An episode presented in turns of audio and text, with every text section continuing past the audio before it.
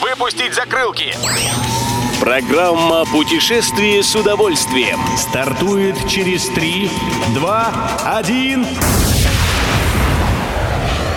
Приветствуем всех любителей путешествий. С вами Тимофей Гордеев. Сегодня в программе вы узнаете, что за новые домики готовят гостям парка Ленские столбы, в чем провинились дикие туристы в Португалии и какой новый речной маршрут появится в этом сезоне в Нижегородской области. Поехали!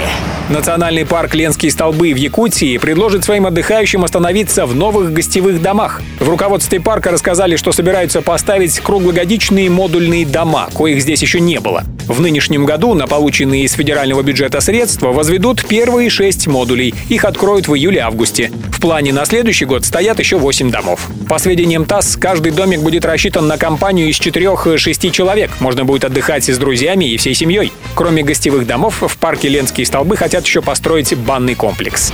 Правило есть правило.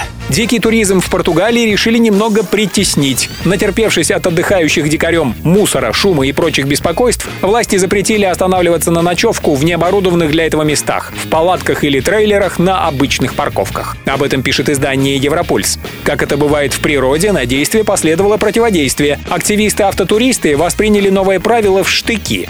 Португалии и так не достает оборудованных кемпингов, говорят они, так теперь и на парковку не пускают. И сочинили петицию за отмену запрета. Правы, похоже, и те, и эти. Посмотрим, чем закончится это противостояние.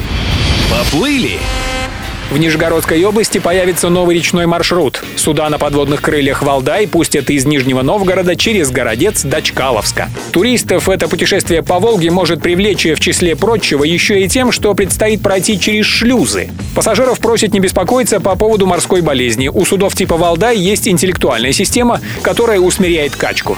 Как напоминает Интерфакс, в прошлом году подводнокрылые Валдаи также ходили по Волге. В одну сторону от Нижнего Новгорода суда отправлялись до поселка Макарьево, в другую — до Городца, немного не доходя до Чкаловска. Любой из выпусков «Путешествие с удовольствием» можно послушать, подписавшись на официальный подкаст программ Дорожного радио. Подробности на сайте дорожное.ру. Дорожное радио вместе в пути. Программа «Путешествие с удовольствием». По будням в 14.30. Только на Дорожном радио.